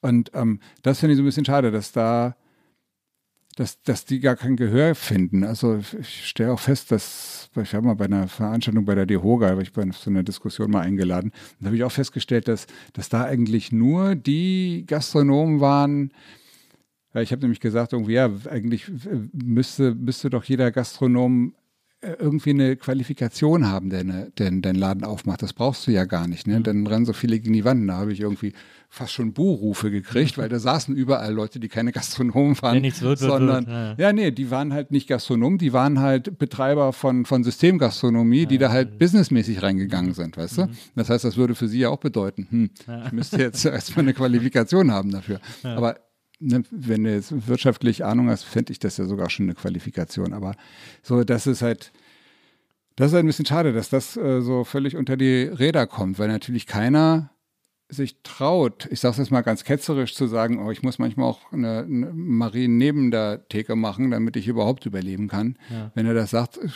kreidet er sich ja selber an. Ne? Und ich kann mir vorstellen, dass das schon manchmal vorkommt. Ähm, du hast ja äh, Kochen, äh, du kommst ja eigentlich hier aus Berlin. Äh, Genau. Bist ja, lebst ja schon seit Ewigkeiten in Hamburg, bist ja eigentlich hier ein äh, Original Westberliner. Ja, genau, aber ich komme ungefähr von der anderen Seite der U2. was, also, äh, was, äh, Kreuz, nee, was ist das? Was ist das denn dann? Steglitz. Nee, nee, früher führt doch die U2 von Krummelanke nach Pankow, oder? Ist das immer noch so? Ich weiß das so, gar nicht. Stimmt, ja, stimmt. Ja. Genau, Krummelanke. ich bin, ja, nicht ganz. Also bis, bis drei Stationen davor oder vier oder so. Okay. und äh, bist in Berlin aufgewachsen und bist, ähm, ich habe das mal irgendwo, ich weiß gar nicht mehr, ich habe das irgendwo gelesen oder gehört in einem Interview mit dir, dass du ähm, beim, du hast ja mit dem Steigenberger gelernt, dann Mhm. äh, äh, Koch, aber warst da vorher, warst du nicht vorher irgendwie als Portier oder so? Page, ja. Als Page? Ja, In so ja das, kam, das kam irgendwie deswegen, weil ich hatte halt die Schule habe ich halt gehasst, ne, so und dann nach der zehnten Klasse dachte ich, das Gymnasium, nee, auf gar keinen Fall, ey, ich will, ich will unbedingt im Beruf gehen und habe auch aufgepasst äh, im Berufsarbeitslehreunterricht, äh, dass man da kein Abitur für braucht. Dann bin ich hin zum Steigenberger, ich dachte, geiler Laden, da will ich hin, da habe ich eine ganz gute Aber du wolltest kochen. Äh, ich wollte Anfang Koch werden, ja. genau. Ich wollte auf alle Fälle kochen. Und ähm, da sagten sie, nee, es tut mir leid, bei uns brauchen sie ein Abitur. Ich so, Na, und dann haben sie, äh, haben sie gesagt, ja, es gibt noch einen anderen Weg. Wenn wir die jetzt mal ein Jahr kennenlernen und sehen, dass sie ein cooler Typ sind, dann könnten wir uns auch vorstellen, ihnen trotzdem eine äh, Lehrstelle anzubieten. Dazu müssen sie aber ein Jahr lang Praktikum machen oder als Page arbeiten. Und dann habe ich ein Jahr als Page da gearbeitet. Das fand ich ganz cool. Das war ja, äh, äh, da war das Steigenberger wirklich noch der Ort, wo sich die Prominenz die Klinke in die Hand gegeben hat. Äh, Ja, und zwar so richtig. Also da war sogar äh, hier George W. Bush Senior war Ja. da mit Genscher und allem zu irgendwo, also bei ga- ganz schlimmen Veranstaltungen. Und das ist natürlich auch ein bisschen schwierig, ne? wenn du so als alter Punker da stehst und sagst, Alter, da kommt gerade das Feindbild schlechthin, der, der Präsident der Vereinigten Staaten und du musst ihm hier die Tür aufhalten. Das geht ja gar nicht. Da habe ich mir so vorgestellt, wenn ich jetzt einmal das Bein ausstrecke, dann liegt er auf der Fresse. Da habe ich so mich reingegrinst und ist an mir vorbeigelaufen. Und dann dachte ich, okay, hast du mal Glück gehabt. Da ist er wirklich äh, mit dem blauen Auge davon gekommen. Ja, genau. Na, aber so konnte ich wenigstens von mir selbst bestehen, weißt du? Man redet sich ja gerne alles schön. Und aber, aber so ein Jahr Page, das ist ja auch äh, ist ja wahrscheinlich auch langweilig irgendwann, oder? Das ist nicht so ein öder das war Job. gar nicht langweilig. Also, Ja, du standst da schon eine Weile rum, aber irgendwie waren das ganz lustige Kollegen. Und wir haben dann, und ich habe da ein Schweinegeld verdient in der Zeit. Ja. Ne? So echt, da gab es echt Knatter irgendwie ja, durch Trinkgelder. Ne? Ah, ja. Und ähm, wir waren ja auch so arrogant, dass wir 50 Pfennigstücke immer wieder vor die, vor die Zimmertür gelegt haben. Wenn wir uns mit, und das war auch, also es ist, es ist tatsächlich so, es gab einen Hoteldiener und der hat, war so, so eine so relativ unfreundliche Erscheinung. Ich mochte ihn zwar ganz gerne, aber der war mehr so hm, böse geguckt. Und der hatte eine Schweinegeld gekriegt. Weil die Ja, Angst vor dem hatten. kann das, ja, wirklich. Also Ich habe das mal, ich habe, das probierst du das mal aus, das guckst du auch mal ganz böse. Und zack, hat ihn fünf Mark in der Hand. Irgendwie nicht, nicht der übliche Markstück oder zwei Markstück, sondern fünf Markstück oder sogar ein zehn Markschein oder so. Von Leuten, die so ganz hektisch irgendwie so an ihr Portemonnaie gehen, wenn du dann noch stehst und den Koffer hingestellt hast. So. Aber ich habe es nicht durchgezogen. Ich, da bin ich, glaube ich, ich bin da viel zu, viel zu lieb für, für die Welt, Ja. glaube ich. aber guter Trick. Äh, guter Trick. Ja, aber geile Sachen erlebt. Zum Beispiel auch die äh, betrunkene Hildegard Knef auf ihre Suite getragen. Du hast sie aus ich war das. naja, mit einem Kollegen zusammen. Wir haben die wirklich so rechts und links geschultert. Die kam halt von der Party. Wir sie, Die wilde Hilde. die wilde Hilde, genau. Ja, sehr gut. Ähm, aber das kenne ich auch, dieses, das hat mein Vater mir erzählt. Der hat mal, als er jung war, hat er in Köln in einem der wichtigsten Restaurants damals äh, gekellnert. Okay. Äh, im, äh, Wo? äh, Im Messeturm. Das war damals die Top-Adresse in Köln. Das Restaurant gibt es seit Ewigkeiten nicht mehr, aber Ähm, das wurde auch irgendwann einfach so ein Wann Ausflugslokal. war das irgendwie in den 17 oder, oder? Genau, so 60er, 70er war das so eine, da sind alle Politiker, Promis, alle sind immer ins, ins Restaurant Messeturm. Und da hatte er mal so einen da, äh, der hatte eine Frau dabei und die haben dann so richtig einen auf dicke Hose, er hat so richtig einen auf dicke Hose gemacht, weil er für ihr so angeben wollte, Mäuschen, du kannst alles essen, was du willst und so, ne? Such dir aus, was, egal und so. Äh, und Champagner und war auch so richtig unangenehm. Und dann, ähm, dann waren die irgendwann fertig und ist er mit der Frau abgezogen, hat gezahlt und dann hat er so das Trinkgeld auf den Tisch gelegt und gesagt, alles klar, Dankeschön, tschüss. Und es war fast aus dem Lokal draußen und dann sieht mein Vater, weil der den gerade bedient hat, dass der irgendwie 50 Pfennig Trinkgeld da gelassen hat, aber bei einer Rechnung von 300 Mark oder so, also eine Riesenrechnung für damals. Und hat mein Vater ihm durchs ganze Lokal die 50 Pfennig hinterhergeworfen. Ja, du hast doch vergessen. Und hat ihm dann auch sein, sein knausiges Trinkgeld an den Kopf geworfen. Also, äh, das kann ich sehr gut verstehen. Ähm, Ja, irgendwo müsst ihr das Geld ja herhaben, ne? ja, absolut. Na, absolut, das stimmt. Aber äh, sag mal, dann, dann äh, hast du da ein Jahr Page gemacht und dann endlich warst du, bist du Und quasi am Ziel. Endlich durf, durfte ich meine, genau, dann am ersten Tag habe ich mich direkt in die Nesseln gesetzt, weil ich, es, es, hieß, es ist Berufsschule und dann eine Berufsschule, es ist aber gar keine Berufsschule, die ist immer donnerstags und nicht dienstags. Na ja, prima, bin ich nach Hause gegangen. Habe ich natürlich den nächsten Tag total Schiss gekriegt, dass ich nicht in Betrieb gekommen bin. aber nee, und dann, also das war tatsächlich, also die, am Anfang dachte ich, also da hatte ich auch noch mal kurz so eine Phase, wo ich dachte, was ist denn das hier, so ein Scheiß, will weg. Aber irgendwann, das ging auch ziemlich schnell, das hat dann bei mir sich so ein Schalter umgelegt. Da habe ich irgendwie so geschnallt, worum es geht. Ich kann das gar nicht äh, genau erklären, was das war, aber das war irgendwie so, dass ich, ja, du hast geschnallt, worum es geht, was, was wichtig ist und, und wo du angreifen musst. Und das kam gut an. Und so bin ich da echt richtig gut durchgekommen. Deswegen Deswegen ähm, hat man mir auch vielen Scheiß, den man so gebaut hat, irgendwie danach gesehen. Aber ich frage mich immer so, also äh, da, da stelle ich mir immer, äh, da stelle ich mir eigentlich zwei Fragen. Äh, erstens, äh, äh, Steigenberger äh, Großküche ist ja wahrscheinlich echt kein stressfreier Ort. Also ich habe hab noch nie eine stressfreie Küche gesehen. Also so, da musst du gar nicht ins Steigenberger fahren eigentlich. Also, also, und, also es ist, war ja, früher war im Steigenberger, da gab es das Parkrestaurant, das war das schicke, schöne Restaurant und da haben halt wie im Restaurant irgendwie, da war ich auch meistens, ähm, halt vier, fünf Leute gekocht. Also einer in der Patisserie, Garde-Manger, äh, Entremetier und Saucier, das sind so die verschiedenen Posten, die ne, sich aufteilen in durch- Gemüse, Fleisch. Da bin ich durchgewandert, genau. Und da waren eigentlich pro Schicht war da an jedem Posten einer pro Abendgeschäft. Ne? Und ansonsten waren noch ganz viele andere Leute da, die dann auch da oder auch in der Bankettküche dann äh, für Veranstaltungen alles Mögliche vorbereitet Mhm. haben. So und das à la carte Geschäft war nicht mehr das Geilste. Ne? Sie hatten anfangs auch noch einen Stern am Steigenberger, bis dann irgendwie, glaube ich, der Michelin entschieden hat, irgendwie, ey, die können da so viel Geld reinbuttern als Hotel. Irgendwie, die, da müssen wir ein bisschen strenger sein glaube ich. Aber irgendwie ist sie dann irgendwie äh, abhanden gekommen. Aber es war schon ganz gute Küche da irgendwie so. Und ähm, ja, und, äh, und, und das war halt, also auf der einen Seite hast du das, wo du so ein bisschen filigraner gekocht hast, und auf der anderen Seite musstest du halt auch richtig auf Masse produzieren. Ne? Also so ein Riesenkessel, wo dann irgendwie die Jus angesetzt wurden und so. Und ähm, das ist klar, und wenn du, und du bist ja dann eigentlich als Auszubildender auch jemand, der dann drei Jahre da am Start ist, ne? Und jeder Koch, der da arbeitet, der arbeitet ja vielleicht ein Jahr. So, das heißt eigentlich, du kennst den Laden in- und auswendig so. Und das macht dich dann auch äh, zu einer sehr begehrten Person unter den äh, ganzen ausgelernten Köchen, die wenn es darum geht, ey, ich brauche nochmal hier eine Hilfe, ey, lass mal Ole hier. und ähm, das war, das war irgendwie ganz cool. Und nee, so hat das echt Spaß gemacht. Dann gab es noch ein ausgelagertes Restaurant und zwar in der Meinecke Straße, und zwar der Presseclub. Das war irgendwie nur einer, da kommt, kommst, du kommst du nur mit Presseausweis rein und nach dem Soho-Haus sozusagen. ja, das war so ein, so ein das war so wie so ein ganz normales kleines Restaurant und ähm, äh, zum Beispiel immer nach dem Presseball gab es da immer irgendwie Empfang. Da saß da irgendwie Wolfgang Völz am Tresen, hat nur getrunken und irgendwie war auch Weizsäcker war mal da irgendwie.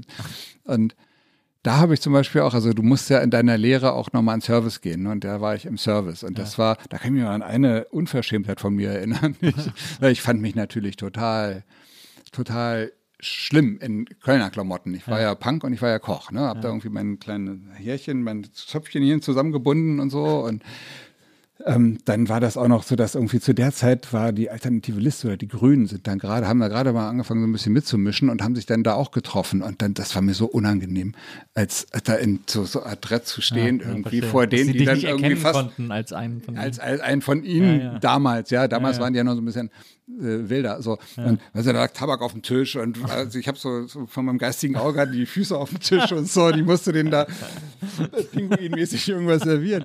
Aber dann eine andere Sache war dann, da bin ich irgendwie, dann habe ich irgendjemanden äh, äh, in der Lounge irgendwas was serviert und die saßen da alle mit ihren Beinen und da sagte die eine, ach, ich nehme die Beine weg, sonst kriegen sie ihr Probleme. Sag ich, ich kriege ja keine Probleme. Wenn jemand Probleme hat, dann sie. So, ich habe das hingegeben. Das war, wollte ich gar nicht. Ich wollte gar nicht so böse sein, aber dann haben sie so verschämt gekichert. Aber es war nichts passiert. Also das, äh, man, man kommt mit Dreistigkeit, schon weit. Aber, aber, was ich mich dann nämlich auch die ganze Zeit gefragt habe, ist äh, gerade die äh, Kochlehre. Wie gesagt, man geht so diese ganzen Stationen durch, man muss immer am Start sein, man muss die ganze Zeit zuarbeiten eigentlich. Hm. Äh, äh es ist super stressig. Äh, du hast gesagt, irgendwie so auch für Masse kochen äh, und trotzdem irgendwie Qualität waren und so. Also es ist ja, da geht es ja wirklich super stressig zu. Ähm, und das ist ja eigentlich eine extrem autoritäre Ausbildung, die man. Das hat eine Hierarchie, ja. Na, ist das als Punk, war das nicht eigentlich der absolute Albtraum? Ich glaube, ich glaube, dass deswegen hatte ich am Anfang auch so ein bisschen so Kappe auf, bis ich dann, ne, ich sagte ja, dass ich irgendwo so, hat sich ja. so ein Schalter umgelegt und irgendwie war das dann auch der Moment, wo ich, äh, also das, das, das, gab auch echt gute Kollegen da, weißt du, die es auch drauf hatten, dir das cool beizubringen, mit denen du auch abends gut saufen konntest und so. Also das war jetzt nicht wie beim Bund oder so, ne, dass du irgendwie Stiefel lecken musst oder so. Also solche Betriebe gab es bestimmt auch, aber das war da schon ganz okay. So von daher konnte man sich damit arrangieren. Und in dem Moment, in dem ich dann noch diesen Stand hatte, irgendwie da sehr beliebt zu sein, ähm, fiel mir das auch gar nicht auf, dass ich da, dass das eine Hierarchie ist. So, dann hat halt jeder schon seinen Job gehabt. Das ist ja, das ist ja im Prinzip auch das, die Teamarbeit, das war irgendwie bewusst. So, dass eine Teamarbeit ist ja immer dann eine Teamarbeit, wenn jeder was macht und man zusammen nachher ein Endergebnis hat. So. Und ja. das heißt, ohne, wenn da einer versagt, ist das Endergebnis nicht so gut. Und wenn sich jedem, jedem das bewusst ist, ne, denn ähm, und jeder da auch Bock drauf hat, dann brauchst du auch gar keine Schreierei. So, also und das, da hatten wir auch einen, irgendwann einen echt einen guten Küchenchef, der das auch, der echt, echt cool war. Also zum Beispiel mitten im Hochstress, da war ich auch noch relativ, ja, auch, noch im ersten Lehrjahr, glaube ich, äh, da dieses, los, oh meine Legumere. Also ich so, äh, Lego was? Und äh, also der Koch, der voll am, am Stress war, der war, war, fast am Ausrasten, wollte mich äh, fast vierteilen, weil ich das nicht wusste. Und dann kam der Küchenchef, dann Arm um mich gelegt und gesagt, pass auf, Legumere. Französisch, Legüm, Gemüse, das sind solche äh, äh, Silberschälchen ähm, mit einem Deckelchen, die sind da vorne in dem Schrank ganz unten rechts. Ja. Dann sage ich, alles klar. ja, dann habe ich die geholt und dann, dann, war die Sache klar. Also das, solche Leute gab es auch. Das waren nicht alles nur Pfannenwerfer. Ja. So einen hatten wir auch. Aber den habe ich immer unter den Tisch gekocht. Der hat unten in der, ja, in der, in der Berliner Stube hat der, hey, was mir jetzt alles einfällt, wo du mir so fragst, wie lange ich mir drüber nachgedacht habe. Immer raus damit. Ja, das war so ein, so, so ein großer, so ein großer Bär ja. und der hat halt, wenn der, wenn der im Stress war, dann hat er halt die heißen Pfannen in die Spüle gepfeffert irgendwie, die flogen einmal durch den Raum und ähm, mit dem bin ich deswegen gut klargekommen, weil ich ja irgendwie so ganz schnell auf Draht war. So, ich habe halt irgendwie den, den Entremetier gemacht, äh, den Sauce und ich war halt immer schneller als er, obwohl ich ja. ein bisschen mehr zu tun hatte. Und da konnte er dann mir gegenüber nicht so richtig mit seinen platten Sprüchen kommen. das war irgendwie ganz geil. Aber das, ist, wie gesagt, du hast ja selber auch ein Restaurant gehabt äh, und beim äh, und beim äh, bei, bei der Roten Gourmet Fraktion ähm, habt ihr auch ein größeres Team, äh, mit dem ihr kocht. Ähm, du scheinst ja jetzt auch nicht so ein Typ zu sein, der dann so jähzornig irgendwie durch die Küche schreit und sagt irgendwie, äh, sieh zu. Nee, glaube so. ich, äh, glaube ich nicht. Also ich glaube, dass ich ganz besonders früher, das ist halt schon, also weißt du, so Gastronomie ist ja schon hart stressig, wie du es gesagt hast. Aber ja. auf Tour ist es halt so, dass, so, dass dieser ganze Stress viel, noch viel länger ist. Das heißt, du musst da zusätzlich noch die Küche aufbauen und abbauen mhm. und jede Mahlzeit, also das ist ja, sind ja noch ganz, ganz viele andere Sachen. Und ganz früher irgendwie, ey, da haben wir, echt durchgeackert und war noch personell viel weniger besetzt. Also mittlerweile hat man sich da schon etabliert und kann so, ne, ich weiß, mit wie vielen Leuten ich arbeiten äh, kann äh, oder arbeiten muss bei wie vielen Leuten. Und damals, und da war das dann oft schon so, dass man dann auch, was weißt du, wenn du kaum schläfst, und dann morgens irgendwie schon wieder, irgendwie, der hat die nicht gepeilt hat, die einfach, die muss nicht viel machen, der sollte die verschissenen Geschirrhandtücher, die bitte einmal vorgewaschen sind, bringen, weil sonst nehmen die das nicht auf, sonst können die Mädels das nicht abtrocknen. Und wir brauchen aber trockene Sachen. Wir können die nicht nass ins Case tun vom Day off, weißt du? Wenn ja. du dich über solche Sachen aufregen musst, und da habe ich mich früher darüber aufgeregt, irgendwann habe ich dann auch mir gesagt, nee, ich möchte mich da auch gar nicht mehr über Handtücher aufregen. So, und das, irgendwie hat das aber auch also ich glaube, diese Phase hat auch ganz viele Veranstalter dazu gebracht, dass sie, oh, RGF kommt, brauchst du die Handtücher am Start. Hast du ja also quasi die Leute erzogen. Äh, ja, vermutlich, weiß ich nicht, aber das denke ich halt manchmal. Nein, aber ähm, so von daher glaube ich, bin ich, weil ich weiß ja auch, was ich will und ich habe ja auch so meinen Anspruch und war bestimmt, da müsstest du eigentlich mal die Leute, die Köche fragen, mit denen ich gearbeitet habe irgendwie, ja. aber glaube, im Großen und Ganzen, ganz besonders jetzt, wo ich auch so ein bisschen älter und ein bisschen gediegener bin und nicht mehr selber so viel am Head stehe, ähm, glaube ich, glaube ich, äh, habe ich den Bogen ganz gut raus, wie ich ähm, auf eine coole Art vermittel das, äh, was ich will. So. Ja. Wie ist denn die Logistik von so einer, äh, wenn man so ein Catering gerade bei so bei so großen Produktionen macht? Äh, das frage ich mich auch immer. Ist das sozusagen, also ähm, man äh, kauft irgendwie im Großmarkt oder so die Ware ein und dann weiß man bei, also man plant sozusagen die Tourstops, äh, wo man wieder einkauft, weil man da weiß, welche Läden vor Ort sind und was man da kriegt, oder? Nein, also eigentlich kaufen wir täglich ein. Ja. Ähm, klar hast du mal einen Sonntag oder einen Feiertag, äh, wo das nicht geht, oder bist auch mal irgendwo am Arsch der Heide, wo du wirklich nur einen kleinen Supermarkt hast oder so, da musst du halt auch ein bisschen vorlegen. Ähm, aber äh, es ist schon so, dass wir, dass wir schon immer frisch einkaufen. Wir haben einen Runner vor Ort, der, der das für uns erledigt. Der mhm. kriegt dann die Metrokarte oder man fährt mit ihm selber los und kauft ein. Und zum Beispiel bei den Hosen, ne, das ist eine so große Produktion, da mussten wir das anders organisieren, weil das allein diese ganze Ware zu verräumen, also das waren einfach mal drei Euro Paletten voll, ja. ohne Scheiß. Also für so, für so ein Doppel, ne, zwei ja. Tage Festival irgendwie so. So ein Laster quasi. Und, ja, im Prinzip ja, schon. Und da haben wir das ähm, so gemacht, da sind wir in diesen, in diese große ähm, äh, in diesen großen Großmarkt gefahren und die kennen mich ja mittlerweile auch. Ich habe vorher angerufen, haben gesagt, pass auf, wir kommen und das haben wir dann an dem Day Off gemacht, wo wir schon in der Stadt waren. Denn nachmittags äh, dahin, haben alles eingekauft, haben alles an der Kasse in diese roten Fleischkisten gepackt, ausgepackt, also richtig aus dem Zellophan raus ja. und alles, also komplett ausgepackt, die ganzen Sweets gemischt schon irgendwie, ja. so dass wir, dass wir wirklich alles so hatten, wie wir es nachher in den Kisten uns einfach hinstellen können auf unsere aus Biertischen gebauten Regale. Ne? Ja. Und ähm, dann haben wir denen das in die Belieferung gefahren, haben gesagt, wir brauchen das morgen früh um 7 Uhr am Stadion. Ja. So.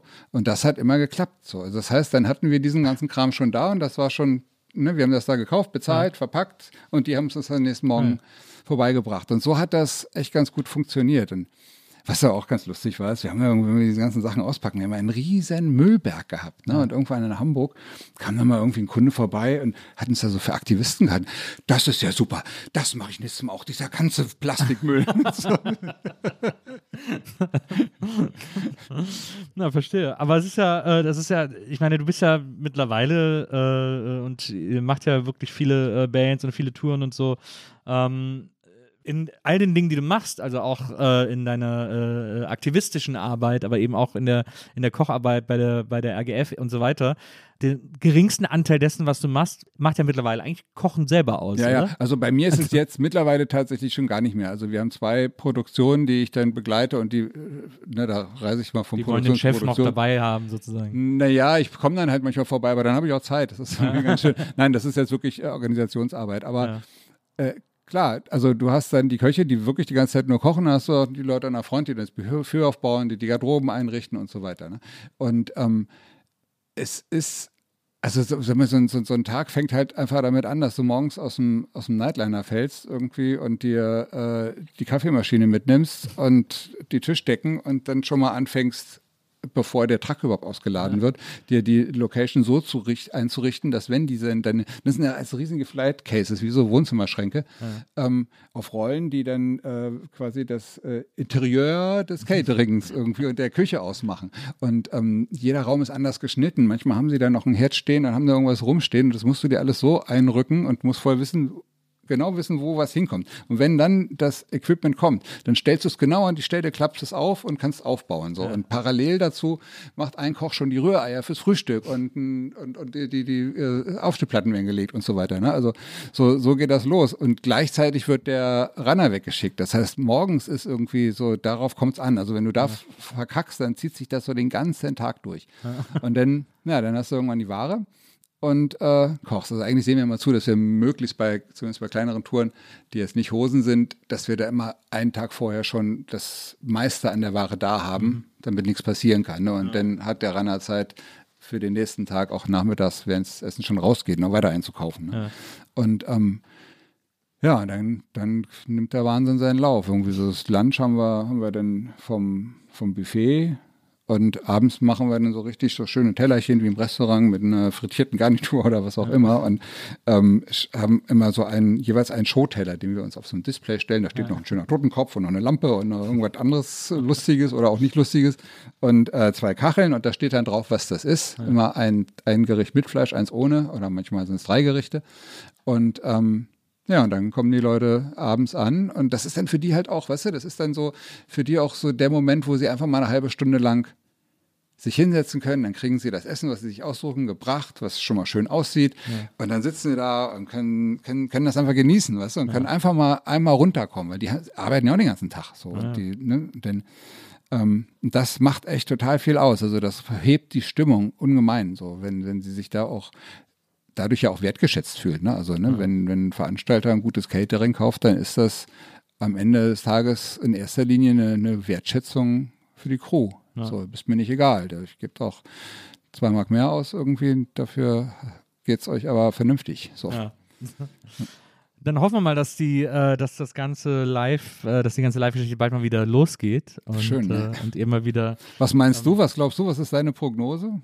keine Ahnung, ich weiß, ich, ich habe ja äh, mit einem anderen Podcast, wir treten ja auch live auf. Ähm, wir haben jetzt gerade, glaube ich, zum vierten Mal die Termine verschoben, zum dritten oder zum viertelten Mal.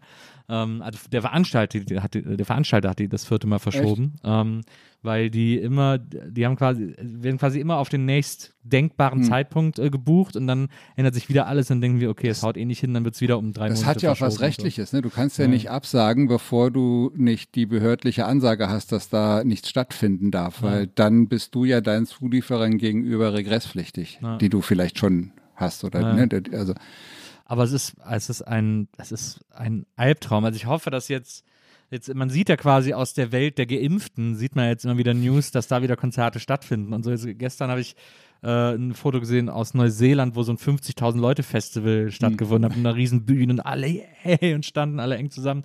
Also es wird wiederkommen. Ja, es wird auch sicher. kommen. Ich, oh, ja. ich denke mal, nächstes Jahr sind wir irgendwie so weit, äh, spätestens. Ich glaube auch dieses Jahr wird es nicht, aber ja, so Mitte nächsten Jahres ist so meine, mein, mein Tipp. Übrigens, vielen, vielen Dank. Du hast mich ja gefragt, was ich gerne hätte und da habe ich, habe irgendwas auf Kiba. nee, ich habe ja gesagt, irgendwie, wenn ich abends komme, Whisky, wenn ich, wenn ich Tasse bekomme, Kiba. Wir haben auch, äh, wir versuchen immer ein, äh, ein, ein Vorbild oder ein Idol äh, unserer Gäste rauszufinden äh, und es ihnen hinzustellen, damit sie es so gemütlich wie möglich haben. Bei dir war das wahnsinnig schwer. Du hast aber mal in einem Interview gesagt, als du gefragt wurdest, ob du irgendwelche Vorbilder hast, hast du gesagt, ja, eigentlich jeder Koch. Und dann habe ich überlegt, was ist der Most Punk-Koch, der mir einfällt. Und dann war ich erst ganz lange bei Gordon Ramsay. Ähm, dann habe ich gedacht, aber der ist nicht so richtig Punk, der ist zwar lustig, aber Punk, eigentlich ist der ganz schön spießig, wenn man eigentlich so überlegt. ist er auch ganz schön unverschämt. Naja, eigentlich ist er ganz schön unverschämt. Und das fand ich ja nicht so passend. Und dann habe ich mich für den äh, Koch aus der Muppet Show für dich entschieden, weil das ah, so der größte ja. Punk an Koch ist. Und, aber kennst du die Geschichte? Den gab es ja wirklich, den schwedischen Koch, ne? Und der sollte äh, irgendwie eine Fernsehshow machen und der war so, so, so nervös, dass er genau wieder alles irgendwie hingeschmissen hat. Und daraufhin, das hat wohl irgendeiner von der Muppet Show gesehen, ich ja. weiß nicht genau, wie die Story jetzt chronologisch war, aber irgendwie seitdem gibt es diese Figur. Total geil. Ähm, ich habe natürlich noch eine wahnsinnig wichtige Frage. Wir haben jetzt auch schon über, äh, wir haben jetzt viel auch über Punk und Punkrock und Kochen und so gesprochen. Ähm, und ich habe mich gefragt, was sind die besten Punk-Songs übers Essen? Übers Essen? Ja. Mir sind nicht viele eingefallen. Es gibt aber, äh, aber mir ist eingefallen, äh, dieser super kurze I Like Food von den Descendants. Okay. Das ist ja so ein 16-Sekunden-Song oder irgendwie sowas. Eat the Rich finde ich auch ganz gut, Stimmt, aber das ist, das, ist, ja, äh, das ist ja nicht ganz Punk. Ja, ne? aber das ist ja Motorhead, na gut, das geht in die Richtung. Schon ja. auch, ja, gilt schon da irgendwie auch. Äh, dann ist mir natürlich noch Ich ess Blumen von den Ärzten eingefallen. Hm? Wobei es nicht ihre punkigste Phase war.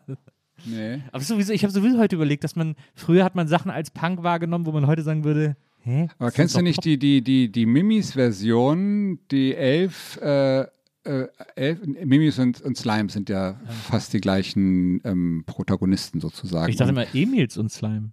Nee, also Mimis. Also Nein. das Fapsi ist äh, quasi nicht bei Slime dabei und jetzt ändert sich auch was am Schlagzeug, aber ansonsten war so die Grundband, außer Christian, der noch bei Slime dazu kam und, und Dicken halt irgendwie, die waren dann halt Slime. Und haben ja den, den SAB-Song kennt man ja, ne? All Cops are Bastards. Ja. Und äh, den Song hat irgendwann elfmal umgeschrieben in All Cooks are Bastards, weil das nämlich unser, unser Rückenlogo ist auf unserem T-Shirt.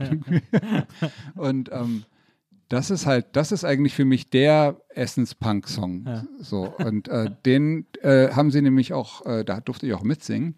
Und äh, Dicken als Gastsänger auch auf der letzten Mimis-Platte drauf. Auf der Fun Punk's Not Dead. Ja. Also das ist eigentlich so, das muss man natürlich sagen, das ist ja der klassische Food-Punk-Song für mich zumindest. Willst du auch noch irgendwann eine Punkplatte machen? Ich weiß nicht, ob ich das kann. Also ich fände es ja total klasse. Aber, Aber, ich meine gerade Punk. Wir- ja, aber also ich, ich, ich schick fände ich schon, aber ähm, da müsste mich jemand ans Händchen nehmen und das mit mir zusammen machen. So, das ist das. Aber was wir haben, was das leider jetzt auch pandemiemäßig nicht geht, weil den gibt es noch gar nicht so lange. Wir haben nämlich einen, einen Arbeiterliederchor gegründet. Ein Arbeiterliederchor. Der heißt äh, Internationales Radioballett Altona. und das ist total klasse. Da singen wir zum Beispiel auch, äh, also sowohl Punk als auch ähm, äh, äh, klassische Arbeiterlieder, aber auch mehrstimmig und so. Die also, internationale. So, genau, und, ja. so, äh, genau. Oder Ciao, Bella, auf, ciao. Auf, auf, auf, auf zum Kampf und so. so Hannes Wader und so. Genau, ja, sowas. Ja. Und das macht total Spaß. Und vor allem habe ich jetzt voll Bock, das würde auch total reinpassen, ähm, alles von der Kunstfreiheit gedeckt im Chor zu singen. Das stelle ich mir total gut vor, im- als Chorsong. So. Ja, das stimmt. Und auch ein Das ist grandioser Danger Text. Dan. Ja, genau. Stimmt, gute Idee. Na, ich, dann äh, wünsche ich dir auf jeden Fall äh, viel Erfolg damit. Äh, hoffe, dass es da bald äh, eine Punkplatte auch von dir geben wird. Danke, ja, vielleicht. Ja, auf alle Fälle gibt es ja, also, eine, ja, neulich haben wir auch einen Song gehabt, irgendwie, den wir zusammen gesungen haben, und zwar für die Butterfahrt, ne? Die ist jetzt am 1. Mai, die Butterfahrt, und zwar aus dem Knust. Und ähm, ich habe an meinem kleinen lustigen kulinarisch-solidarisch äh, Videokanal ähm, haben wir dann nämlich auch für die Butterfahrt ein, mit Fabsi zusammen ein, ein Gericht gemacht und äh, da gibt es irgendwie den Spruch, äh, wichtig ist am Strand, was mal mittlerweile verstorbener Butterfahrer geprägt hat. Da gibt es T-Shirts, die Mimis haben einen Song dazu gemacht, wichtig ist am Strand von Helgoland und ähm, ich habe dann mich ums Essen gekümmert und hab dann, haben dann daraus gemacht, wichtig ist mit Schmand am Tellerrand. Ähm, aber ich, äh, ja, also wie gesagt, ich hoffe, dass Live-Kon- Live-Konzerte bald wieder losgehen, dass ihr wieder touren könnt, äh, dass du irgendwie noch äh, äh, viele äh, dieser Projekte. Ich finde das ja so schön, dass du einfach alles Mögliche machst. Du bist ja auch so ein, so ein Ausprobiertyp irgendwie, der sagt, naja, mal Ja, gucken, schon. was passiert. Irgendwie so. Das finde ich irgendwie gut. ähm, Ich kann aber alles nicht richtig. ja, nee, das kann keiner von uns. Das, das ist ja das Schöne. Ähm, deswegen ganz, ganz viel Erfolg äh, bei deinen ganzen äh, Projekten, die da alle irgendwie noch äh, anstehen. Danke. Ähm, und komm äh, unbedingt irgendwann mal wieder. Dann können wir auch mal kochen hier. Wir können, also ich meine, Ja, das, das ist natürlich immer ein bisschen doof, wenn man Koch sagt, ja, komm, komm mal zum Kochen vorbei. Wir aber- können es ja auch andersrum machen. Du kannst ja, du kannst ja äh, zum, äh, mir mal eine kulinarische-solidarisch-Sendung kommen Ja, klar, zum sofort. Kochen. Du, dir fällt bestimmt auch irgendeine geile NGO ein, der wir das widmen können. ja klar, gibt es ja äh, sehr, sehr viele. Also bin ich sofort, bin ich sofort am Start, gerne. Ja, super, dann werden wir das mal festhalten. Das machen Cool. wir. Sehr gut. Ähm, lieber Ole, vielen Dank fürs Vorbeikommen. Danke für die Einladung. Das war toll. Lieber Wenzel, äh, vielen Dank fürs Produzieren heute. Dankeschön. Wenzel war unser Producer, hat wieder immer äh, dafür gesorgt, dass ihr das hier alle problemlos hören konntet. Und äh, euch vor allem äh, vielen Dank fürs Zuhören bei dieser Ausgabe der Nils Buckelberg Erfahrung. Wir hören uns nächstes Mal an dieser Stelle wieder. Bis dann, macht's gut. Tschüss.